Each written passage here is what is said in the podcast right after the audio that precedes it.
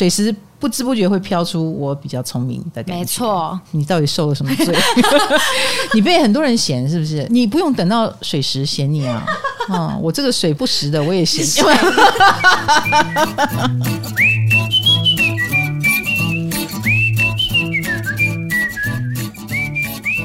嗨，大家好，我是唐启阳，欢迎来到唐阳鸡酒屋。我们的工位系列十工 Part Two 来了。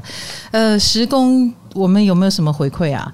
有，有很多哈。哎、嗯，十宫，我我现在回想起来，可能那一天讲时工的时候开始的太突然了。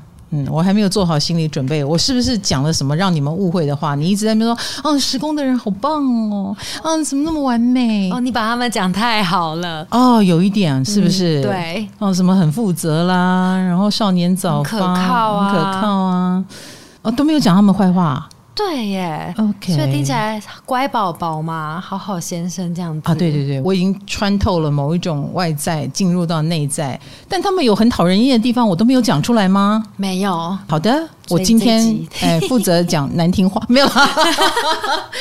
呃，我再说一次啊、哦，我们十宫、十一宫、十二宫都非常的特别，因为他们面向的领域都是所谓的公众领域跟。已经不是个人领域了，所以有时候十宫、十一宫、十二宫，他们会不像他们，就是不像自己。这三个宫位很多星的人会活得不像自己。那像什么外面的环境吗？嗯、呃，因为会符合外面环境，比如说十宫会符合长辈、长官的需求而去而去活，就活得不像自己。所以为什么说十宫我比较看到他的压抑？以至于我会有同情心，然后把他们说的比较好。哦，太同情他们，有点太同情了。那但是也不是说时工不好，时工其实蛮好的呃，因为他们有可能是少年早发的那一种，在学校可能容易给人品学兼优，或者是我说的乖孩子。可是这是真的他吗？以及你品学兼优，你能够考到名校，因为时工都跟名牌有关系。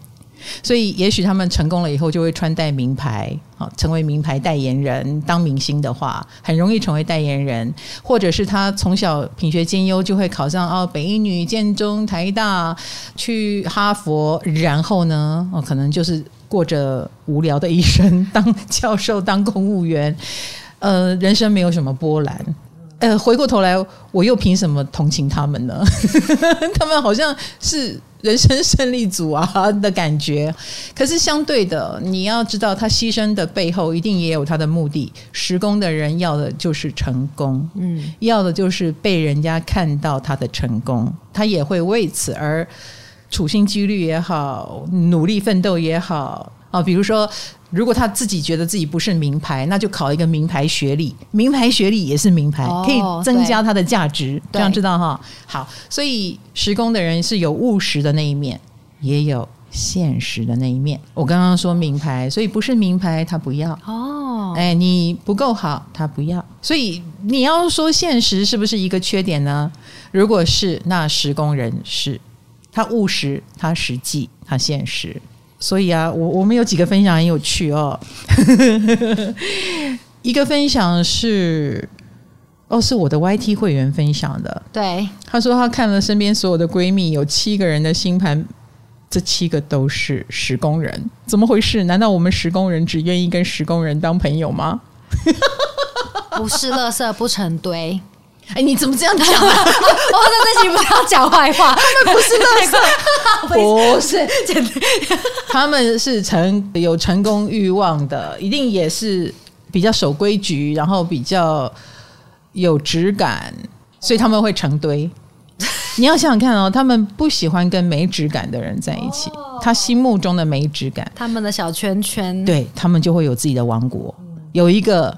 质感雷达在那边扫描来扫描去，你不够格，你是没有办法进入我的扫描圈，所以他才会发现，哎呦，我的闺蜜怎么都是十宫人，质感圈的，对对对对对，而且你知道有意思的是，这个世代十宫人非常多，嗯，什么意思啊？多过其他工位的人，这是什么科学理论吗？不是。是医生都早上开刀哦，要所以请医生不要太早开刀好吗？没有，需要多一点没质感的人，不要这样子。医生都是早上开刀啊，然后从早上六点啊开到十二点啊，然后他就吃饭去了，下午不开刀看诊。哎，医院都是这样子，好科学哦。所以早上如果孕妇要剖腹，哎，就剖腹出一堆十二宫、十一宫、十宫人，所以十宫人超多的，好不好？所以各位，你还是让孩子自然生，好不好？哦，如果是因为医生的关系把他生成十工人，他长大埋怨你，不要怪我。好的，还有没有分享？我们有一个月亮天王海王都带十工的网友说，他从小就被说太精了。妈妈说她从来没有出现过叛逆期，也常被形容很早熟。哎，熟到早熟到有一次她十二岁的时候接到补习班的推销电话，然后对方误以为她是三十几岁的妈妈，就回话回的太老成了。她才十二岁耶，对，以为三十二，对。我上次说十宫的人少年老成，对不对？哈，呃，我觉得我应该要再传达清楚一点。我觉得十宫不是说只有他们有事业，不是说他只有他们会成功，而是说他们更能接触到有事业能成功的人。按十宫是有这个命、这个运、这个向往的人，他想接触到成功，所以他们会进大公司。啊，他们有机会认识名人，他当然内心也很渴望跟他们一样啊，能够成为成功的名人啊，这就是十工人的一生追求。所以为什么说他是事业工？至于你很向往，你能接触，你能不能成为名人，这后面所有的人都要努力的，没有什么这个命规定你你就得到这个努力。好，那十工很强，你看他很在乎一种形象，一种形式。所以我后来发现啊，像我写书，我从来没有请人家帮我推荐过。我的书风从来没有谁谁谁哦，推荐，我没有，我没有找没有找名人推荐，因为我不是十宫人。当然，很多作者都会这样做，但是十宫人都会找大咖来推荐。十宫有心的，你仔细观察一下周边，嗯，好像这些人的推荐也会增加他的信心。嗯，我被名人推荐了，我与有荣焉，或我觉得我被肯定了，我被世俗肯定了，所以这也是十宫人的压力。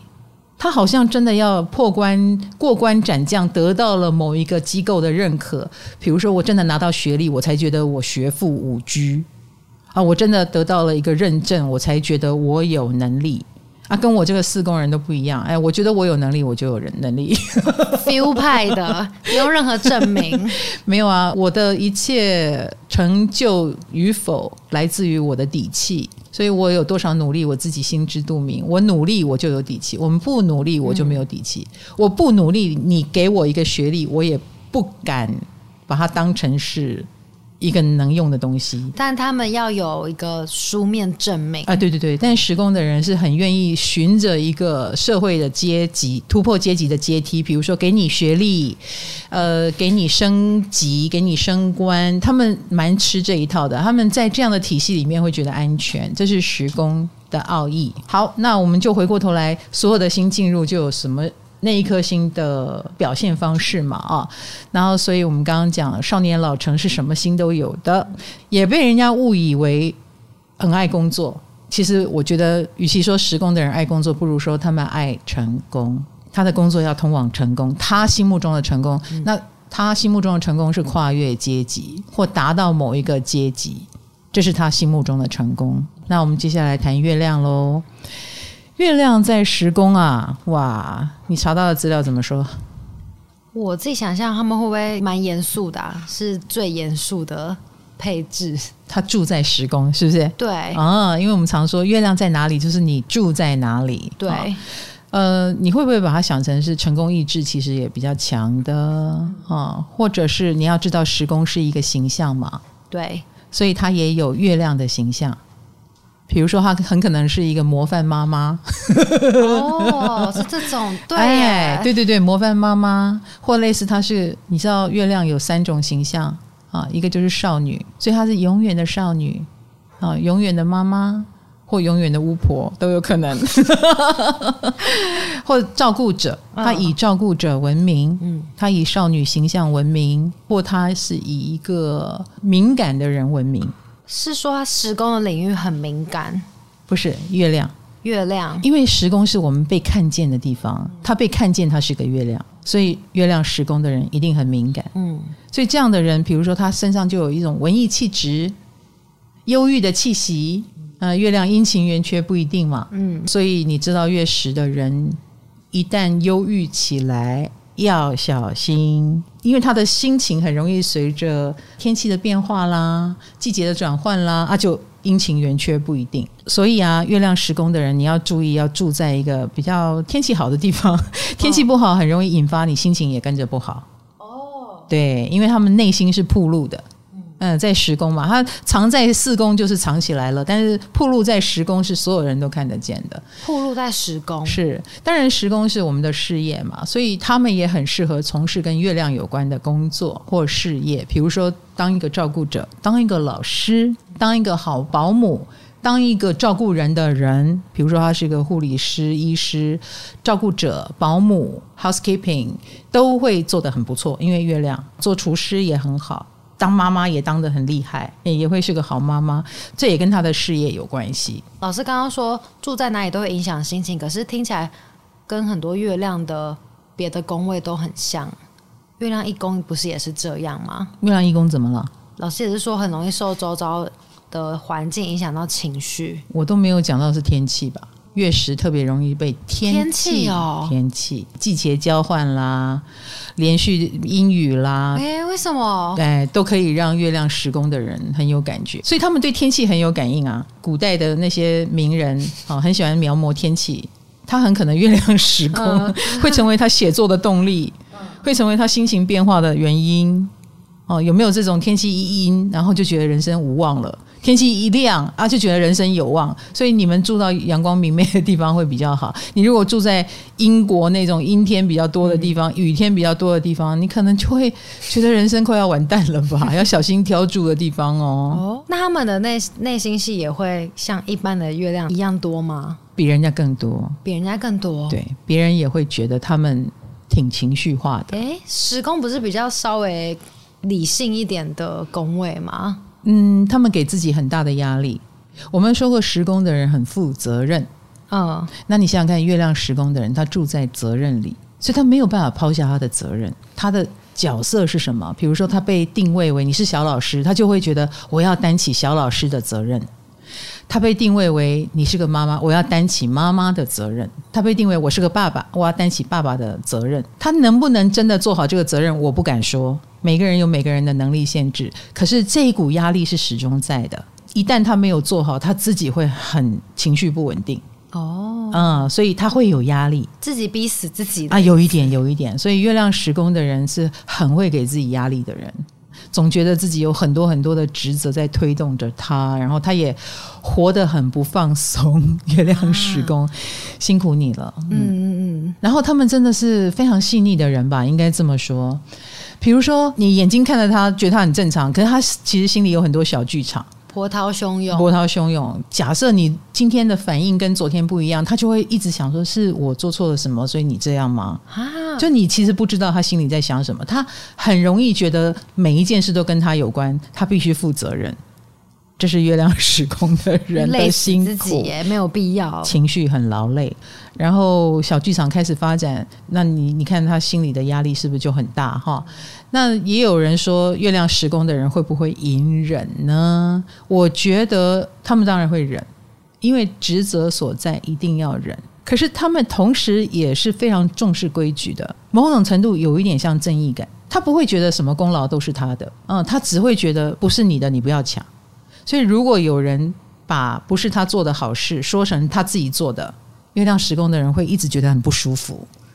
道德感，哎，对，嗯，你也可以把它形容成道德感。他会觉得这就是他的道德底线，你不要踩底线嘛，这样太恶心了。不要往自己脸上贴金，因为月食的人不会往自己脸上贴金。他当然很希望被称赞，可是不是自己主动要的。他走那种爱爱内涵光，我慢慢的做，总有一天你会知道我很棒。那那一种不棒的，还在那边说我很棒的，他就看不起。看不惯那种很虚华的，对对对，他看不惯很虚华哈。那如果你还伤到了他，比如说你抢的那个功劳是他的功劳，他可能一气也会给你告上法院的啊，因为要证明，嗯，事情要证明，你抢了他的功劳，这是不对的，他要跟你讲清楚，说明白，所以也不要认为月亮时宫的人一定会忍。不该忍的他不会忍，他不忍的时候就告上法院，因为他要法院证明，他要那一纸证书。哎哎、他要认证，哎、嗯欸，他要认证，法院认证你没道德啦。没错没错，所以月亮时宫的人是呃毛起来要法院认证的哈。那也可以说是比太阳还要注重自己的人设啦。哈，哎、欸，太阳时宫的人是管日，他不管夜。哎，但月亮时宫是日与夜啊，都在那个责任压力，不太能够做自己吗？更被那个责任捆绑，好累哦。可是不过不过没关系，他一旦进入了一个体制，我觉得他也会有安全感。哎，这样的人其实也不太适合当一个单打独斗的单兵。他当单打独斗的单兵，到底要做到什么程度才有安全感呢？他一定会做到死，还不如进入一个体制。被保护，然后他在里面有安全感，然后能够成为一个成长快速、有位置，然后回过头来能够照顾别人的人。这是在他心目中，这是一个比较好的运作模式。他比较不会累到死，也不会不知道尽头在哪里。就是如果他是一个摄影师，好了，假设，与其我一直开摄影展、开摄影展，难道我要得三个国际摄影奖，我才能够？认证了我是一个出色的摄影师吗？那还不如我进一家大公司，然后这个大公司可以把我的作品卖给所有的大单位，这样子的肯定在他来说是比较实在的，又可以赚到钱，务实，哎，务实很多。所以月亮时工最后还是会依附某个体制，这会让他安心很多。虽然你会觉得他蛮有才华，他如果单打独斗，可能表现的会更好，但是有一餐没一餐，他不能接受，他无法接受有一餐没一餐哈。那或者是说，月亮十宫的人也都对家庭是有责任感的，所以有时候也会被家境影响。家境对，比如说家里需要他赚钱，他不得不赚钱，他会是那个最终扛起家庭责任的人。也许他不想，但是这跟他想不想没关系，他可能就是最后要担起这个责任的人。嗯，或者是不一定是赚钱，有时候是照顾者。陪着爸爸妈妈的晚年的人，或者是比较多关心爸妈的那个人，可能爸妈到最后也会蛮依赖他的，哈，蛮蛮依赖月时工的，因为月时工比很多人有家庭观念，哎，有照顾家的观念。老师，我为什么会看到说月亮时工的人工作上比较容易被女主管喜欢？为什么？哎，这的确是哦，这么这的确是。为何啊？月月亮十宫是真的比较容易得到女贵人的青睐，因为是月亮，月亮是女生，月亮是女生，对，所以他们女人缘啦，哈，呃，女的长官长辈都跟他们比较有缘分。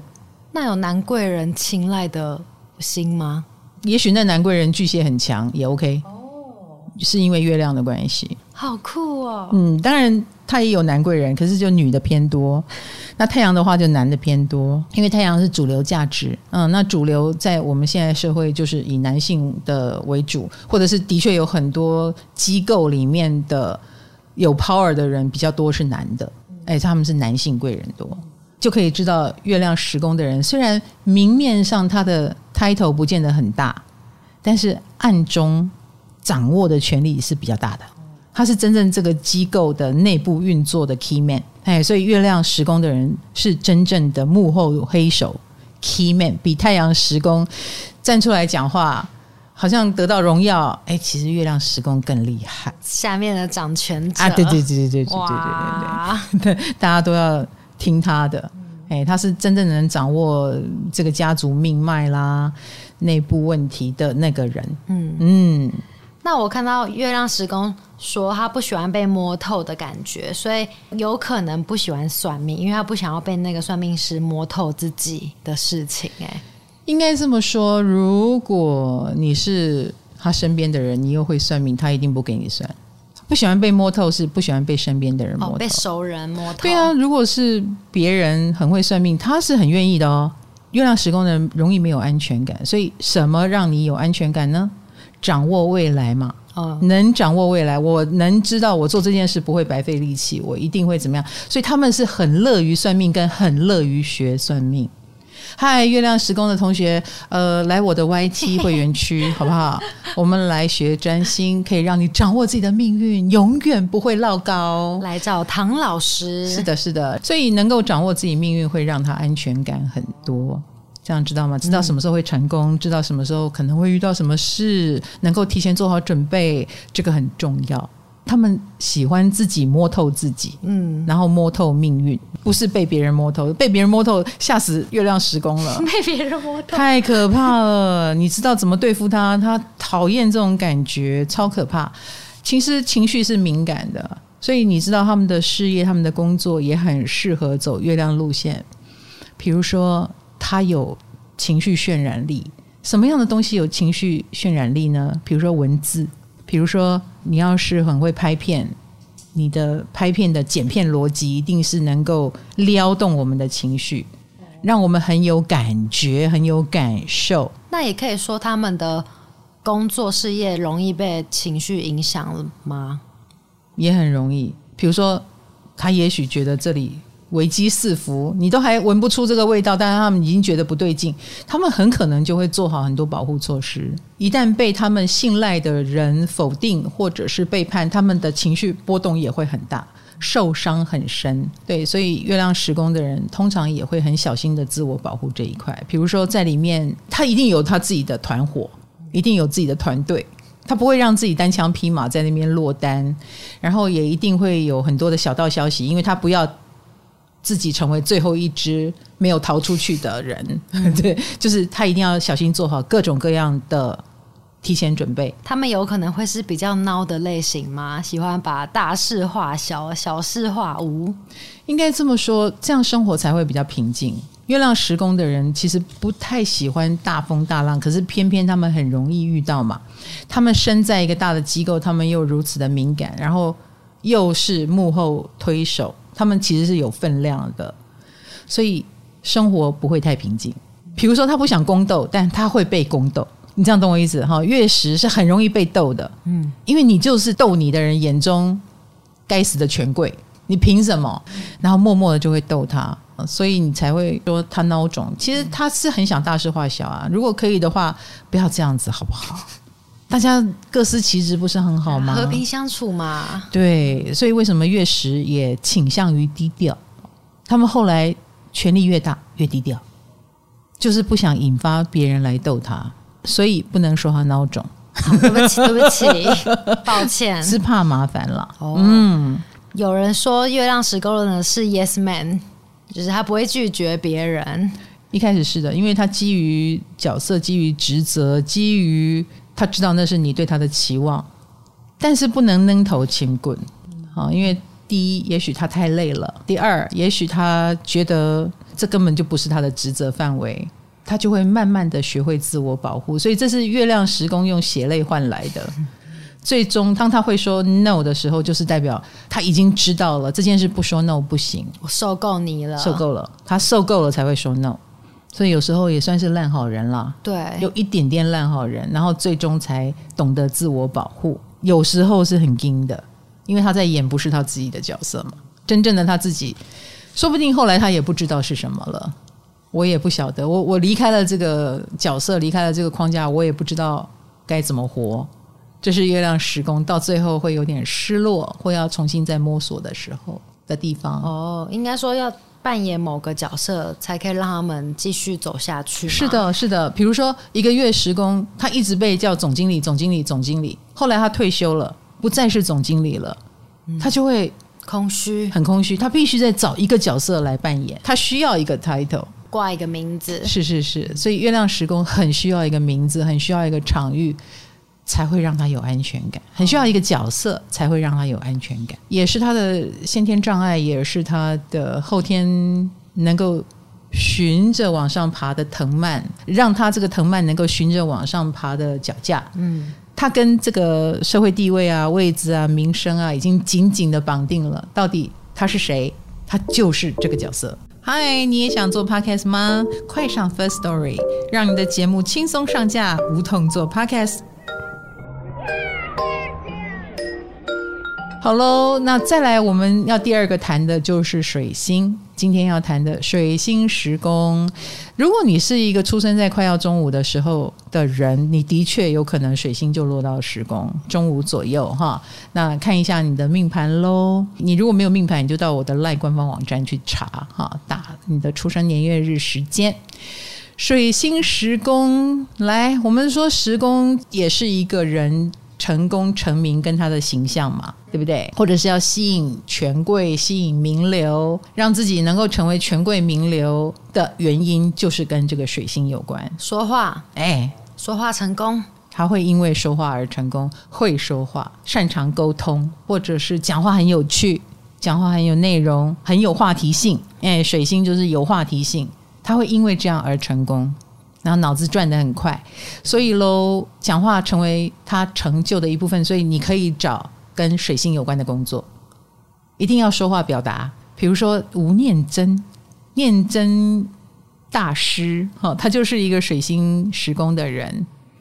诶，他早年写剧本哦，他是在中影文化公司。每一个他的作品就可以被这个大公司拍成电影，他也因此而被人家知道。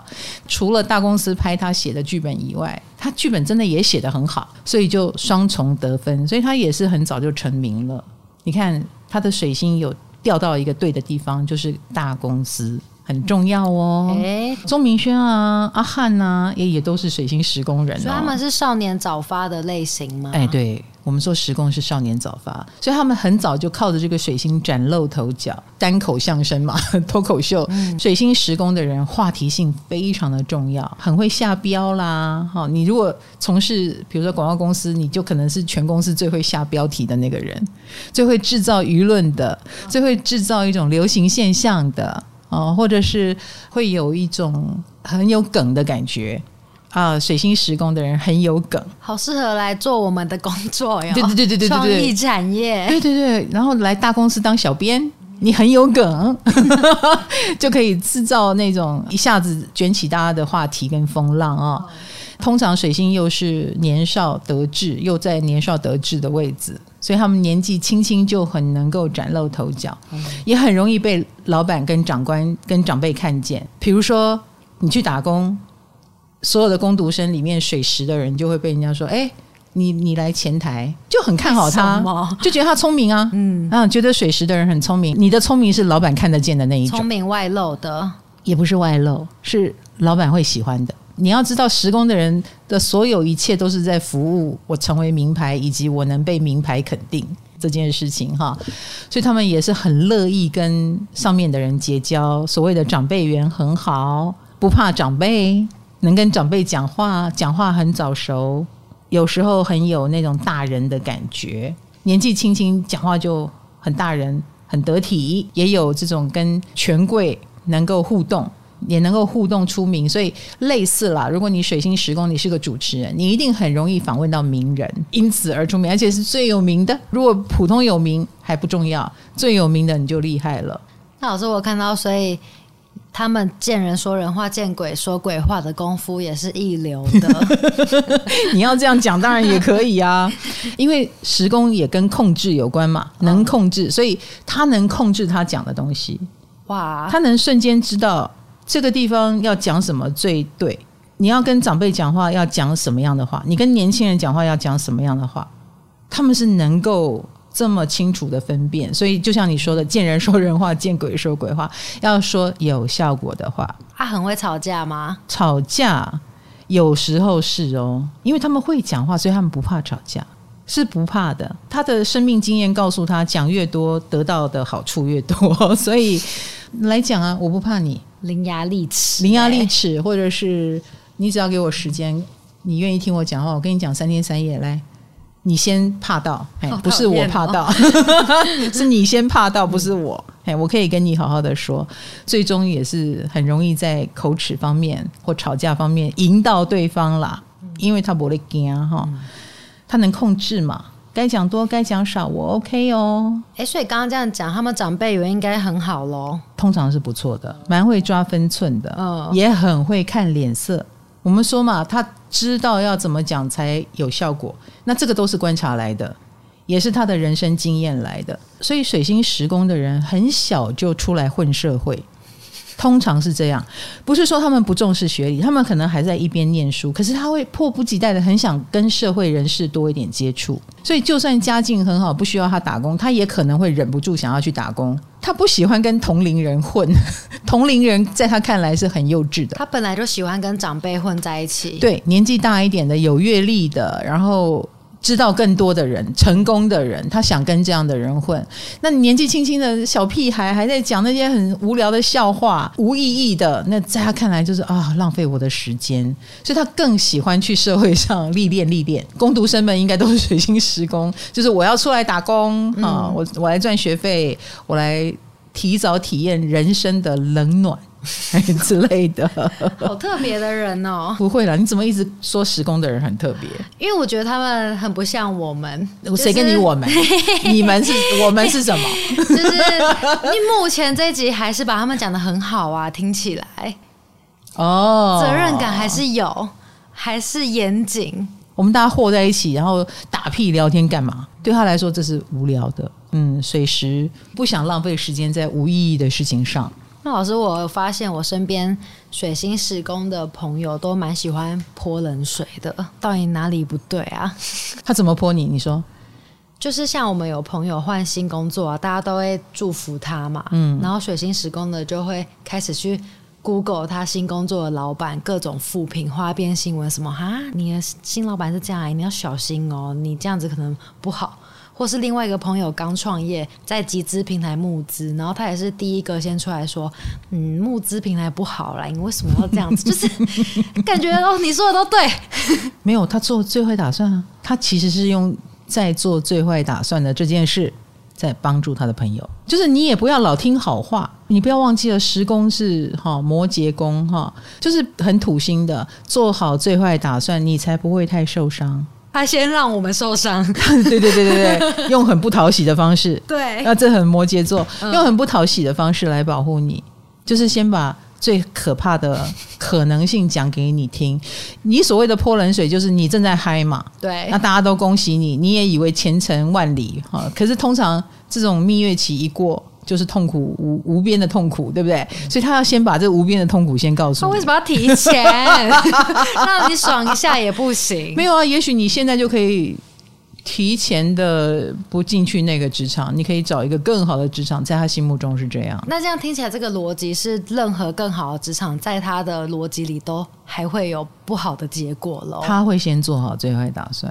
这是他们水石的人自我保护的方式，嗯，所以讲难听话之后，他会说：“也许不会发生，我还是祝福你。”这就是水石讲话难听的地方，就是大家气氛都冷下来了。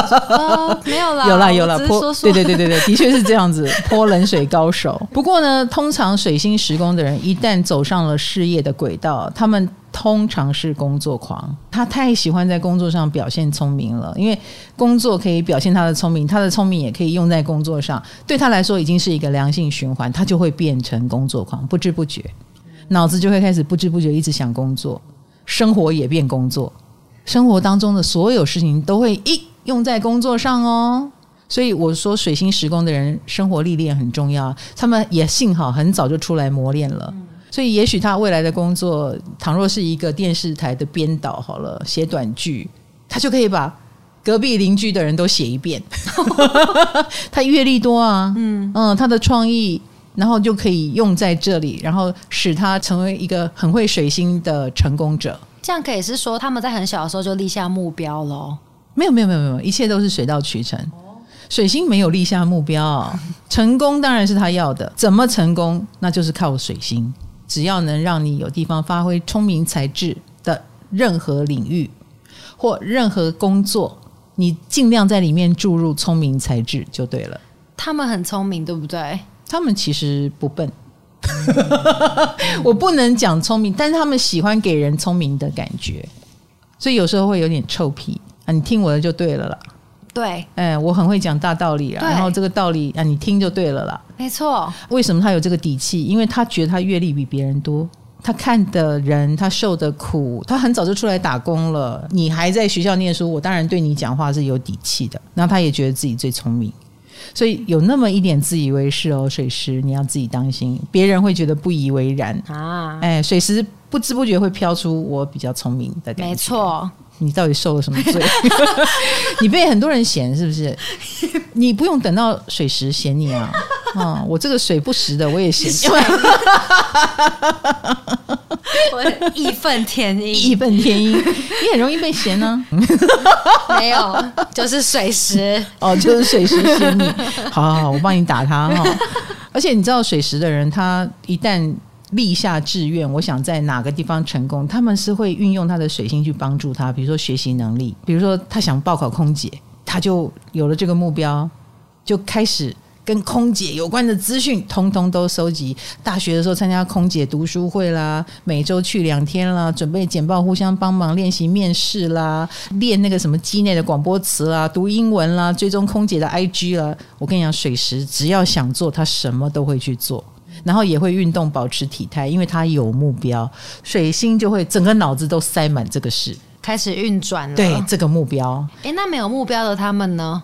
他们不会没有目标。哦，OK，他们不会没有目标。他们就算没有目标，也会有想学习的人。人生当中有太多成功者值得他们追随，所以他们以后啊，成功了以后，他会告诉你他是追随谁。他一定有，他有一个 KOL 之类的，是他的模范。他想成为这样的人，以至于他有动力。好，接下来我们再讲一颗星好了，海王十宫。海王十宫的朋友，请出列哈。嗯，海王十宫就代表你的形象啊，你的事业成功与否都是海王星的模糊能量，嗯，模糊或艺术。比如说，他就是一个艺术家，或他是一个，你知道，十宫也是你成名的地方哈，成名被人家看见的地方，跟你的形象有挂钩，所以你一定也会是一个以牺牲闻名的人，比如说。为谁牺牲？为家人牺牲？为什么牺牲？或你是一个艺术家，我们刚刚讲的；或你是一个瘾君子，你是一个被骗的白痴，或你是个骗人的家伙，但都是海王星，骗人或被骗都是海王星，你也会因此而闻名。骗人是他的职业，不要这么说，诈骗。所以广告人也是。也是海王星啊！哦，图文不符。哎，对对对对对，广告就是图文不符嘛，是不是？哦，所以很多职业跟海王星有关，电影也是啊。哦，电影里面拍的都是假的，嗯，把你骗进去。哎，这就是骗。但但是海王星的职业就会很适合你，你也在里面发光发热，或者在你身上就也会有很多所谓的争议性，因为你刚刚讲的模糊不清，所以形象上很有争议，众说纷纭，然后有点像一池浑水。公说公有理，婆说婆有理。有时候海王十宫的人一旦沾上了争议事件，可能就会也很难洗清这样子。然后我有一个朋友，他就是海王十宫，那他就会形容他们的组织、他们的公司是邪教，然后他自称为邪教教主这样子，他就是海王十宫。那你看他跟宗教这个名称挂钩。十宫是跟名称有关，你开公司啊，你要取什么公司行号啊？你可以参考一下你的时宫在哪里哦。时宫就是名字嘛，名声嘛。有个海王星在时宫，所以你的形象上就会有一点海王的味道哦。嗯，所以你看他沾上一点宗教色彩，比如说他自封九天玄女之类的。假设啦，他不是，好，我那个朋友不是，但是如果他自封九天玄女传人也 OK。不是他的招牌，哎，对对，就会成为就会成为他的招牌哦。那老师，我看到说海王时工的人会过度依赖自己的上司或是长辈，而不自觉。我觉得通常他们是不自觉的，那是因为海王星擅长逃避，在他的世界里，他逃避了他是依赖的这件事，他可能会把他想成是我反过来，我是照顾他们，我才不是依赖他们，或者是给了自己一百种理由继续。所谓的依赖，然后他不想去面对，所以他不觉得。哎，这样子，海王星的特质不是应该跟时宫相反吗？什么意思？海王星是逃避，可是时宫是想成功。他为了成功必须牺牲奉献。哎，海王星是牺牲奉献，也不是逃避。如果他逃避了，他就会因为他的逃避而出名。比如说，他是有名的 loser，啊，时宫是一定会成名的。你 loser 到一个程度，你会成名。啊，你废到一个程度，你妈宝到一个程度，你爸宝到一个程度，也会很有名啊。所以海石的人会因为他是个妈宝，是个爸宝，是个废物而成名。天哪，是真的有妈宝星盘呢？真的耶！可是反过来来说，他也有可能是那个为家庭牺牲奉献最多。比如说，他照顾了植物人妈妈，照顾了二十年以后，他得了一个。什么孝悌楷模奖，他也有可能得了，因为他的牺牲奉献而得名。好，但是这听起来都很可怕啊！因为你因为海王而出名的这件事，也可以反映在你的牺牲奉献或你的灵感特别好的这件事，是让你被青睐的原因，让你成名的原因。所以从事我们刚刚讲的灵感的工作、电影的工作、艺术的工作。都是他们很适合从事的。那老师刚刚说逃避嘛，所以海王星时工的是不是比较听不下别人的意见啊？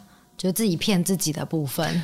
哦，我跟你讲哦，其实只要有心在时工，成功的意志都是强的。但是海王的确会制造了一些模糊不清的事情，阻止了他们本来应该顺遂的成功之路。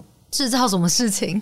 那就看每一个海王十宫的人，他到底沾上了什么？嗯，也许他沾上了政治，也许他家里家道中落，需要他扛，他忽然在那个事业路上就消失了。或也许我们刚刚讲，他因为出名，所以喜欢他，反对他。海王星是双鱼的守护嘛，所以“双”这个字就是正反的能量都有。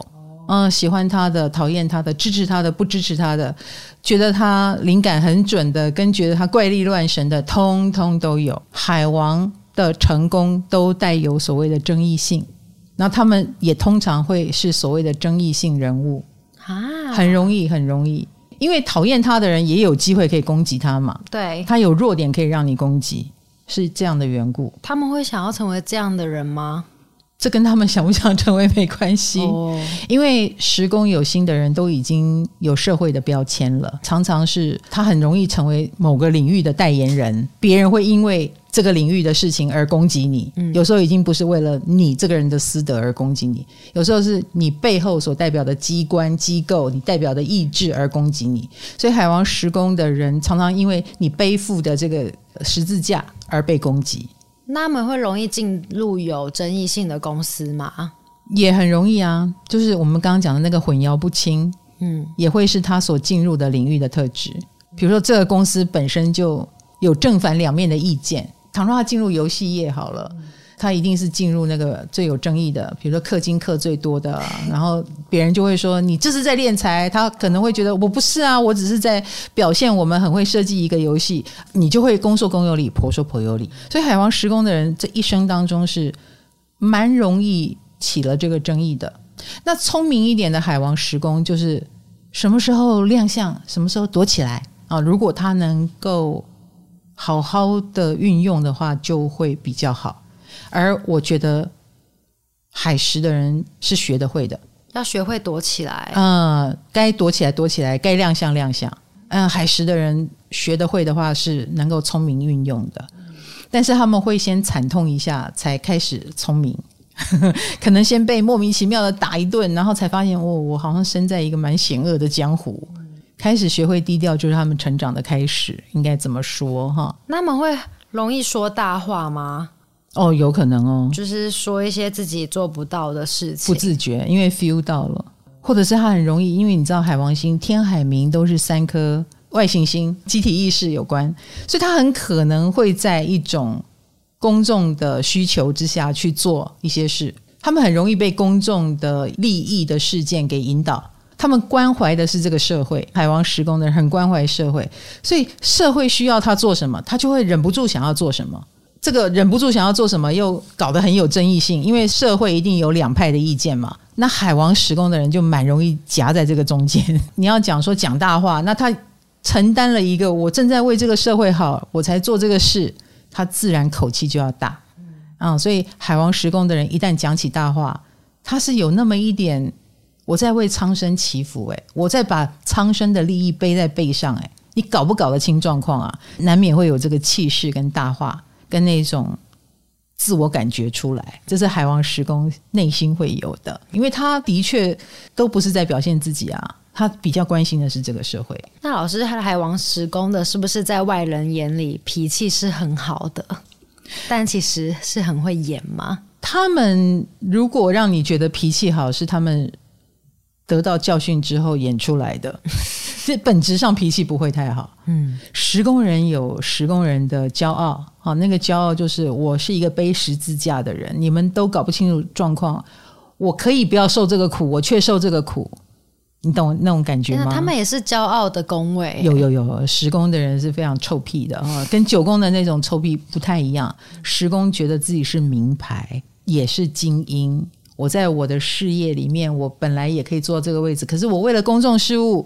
我把身段放低成这样，我用最庶民的话来告诉你，然后你以为我是这个程度，你搞错了，我不是这个程度。所以你知道那个骄傲之气是来自于这里，他觉得他自己是名牌，难怪会有争议啊！对对对对，所以有时候会有这样的情况。所以你刚刚讲说好脾气，那一定是他后来学会演戏了。我演好脾气给你看好了，好免得。被打也是很烦呐、啊，嗯，哎，被打到后来，海王时宫的人也会选择消失一阵子，啊、呃，因为没有人可以长期的承受被打，啊、被误会，那海王时宫很容易被误会了。我们刚刚讲那个争议性嘛，有一部分的声音一定是他不想听到的，可是他必须背。你要扮演那个浑浊的水当中的角色，你就一定会有浑浊的色彩。辛苦了，海王时宫哈。通常我们说。你会因为海王星而成名，这也是你的标签嘛，对不对？哈，时工是贴在额头上的标签，所以他们通常灵感也很强，直觉吗？对，他们是很有这个社会敏锐度和 sense。他如果是一个 KOL，他一定很会知道这个社会要什么话题，然后我来卷进去。这他爱搅和，海王星时宫很容易搅和进去，或他也很爱搅和。嗯、在里面可以有存在感，这就跟他的灵感有关。他真的很有这个 sense，他知道这件事一定会成为话题，一定会成为大家讨论的焦点，也会帮助他成名。那所以他们就很容易掺和到这个社会事件当中。这是海王时宫的人。那所以如果他是一个作家，他应该会想写社会事件。他如果是一个律师，他一定会很愿意帮大家解析这个社会案件的法律意义，哎，如果他是一个影评人，他也很可能会去评那种比较社会话题的电影。然后海王星也，我们刚刚讲跟艺术能力有关系，所以他们也很会包装他们的画，他们所表现出来的要诉求的点，他会把它包装得更有渲染力，让你吃得更下去。哎，所以他们操控大家感觉的能力是很强的。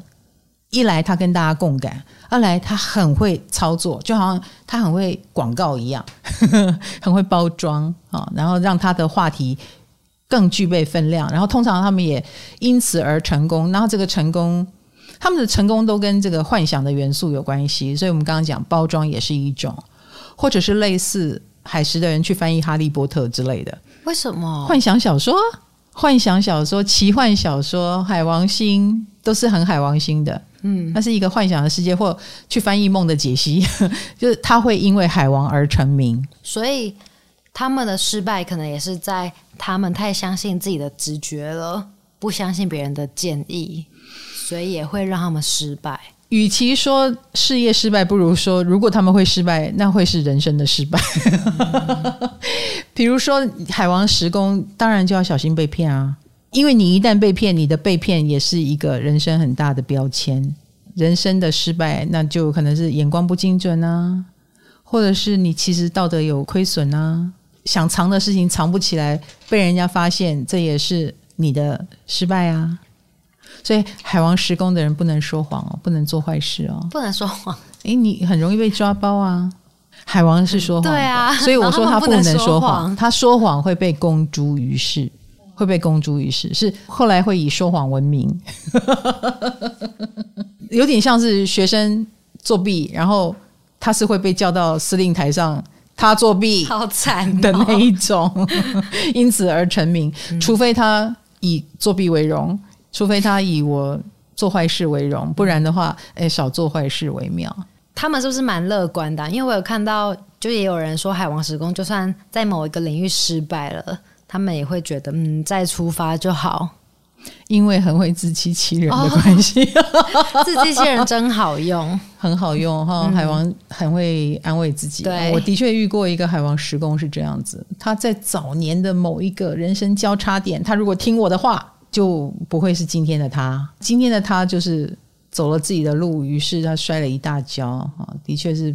人财两失，那后来我再遇到他，我就会忍不住一直提这件事。我也真的蛮讨厌的，被念一辈子。对，我没有念他一辈子啦，难得念两次，我发现这个海王石宫就启动了他的保护机制。老实说，虽然他人财两失，但是他很努力的站起来，然后也真的因为这个经验，让他成为了那个领域的大师。所以他就告诉我：“你要知道，我是因为这样才成长的。”然后他最后很逞强的说：“所以我很高兴啊，我是故意的。他用这个来抵御我，然后防御我，不要再说我这样是失败。我告诉你，我开心得很，我很成功。我就感受到了，哦，他在警告我，下一次见到他不要再讲同样的话，是我自以为是。”哎，所以海王时宫的自我保护机制就是拿这个自欺欺人来帮助自己。所以啊，的确他做到了。我后来就告诉我自己，不要再跟他讲这件事。当然，回过头来，呃，因为海王也跟修行有关嘛。这个人生的落难，就是他人生最大的修行，而且他后面的成功也都跟这一份修行有关。这也是海时的人可能会有的人生遭遇。嗯，如果你不走艺术路线的话。海王的正面路线就是艺术啊啊，然后发挥你的才华，发挥你的灵感直觉。但是就像我们说的，你要控制它。哎，火时的人要控制火，水时的人要控制水，那海时的人要控制海，把你的灵感直觉用在最该用的地方，而不是怪力乱神，而不是到最后污浊或争议不堪。控制它。嗯嗯，海狮的人其实做得到，加油。灵感用的刚刚好，你就是仙姑；灵感用的过头了，啊，你就是怪力乱神，对不对？啊、哦，一样的。艺术的刚刚好，用得好，就是哇，你很懂得流行文化，然后你的艺术能够成为当代的一个符号，大家都称赞，很容易成名得奖。用得不好，那你就是一个必走自珍的艺术家而已啊！你的作品我们未必看得到。对不对？对，啊，用过头了，然后我只跟大殿堂合作，那你有可能一辈子反而被看不见。所以用的刚刚好很重要哦。好的，我们今天就讲这三颗星：月亮、水星，还有海王星在十宫的人。然后我们在讲每一个宫位、讲每一颗星的时候，我们都不要忘记那个宫位的一个奥义。比如说十宫的奥义就是有成功的意志，以及他们。比较看得起已经成功的人，已经是名牌的人，那他向往这样的境界，他自然也会往这个境界趋近，而愿意承受很多的辛苦。那可是各个星各个星有他的能力、才华跟弱点，所以这一次我们在讲这些星的时候，各位可以。反映在自己身上，或者是赶快把朋友的星盘调出来，看看你的朋友有没有这样的现象哦。那也欢迎你给我们回馈。我们在下一集十宫怕三的时候，我们也顺便可以跟大家报告一下大家的回馈是什么。那剩下的星就下一集见喽。唐阳鸡酒屋，我们下次见，拜拜。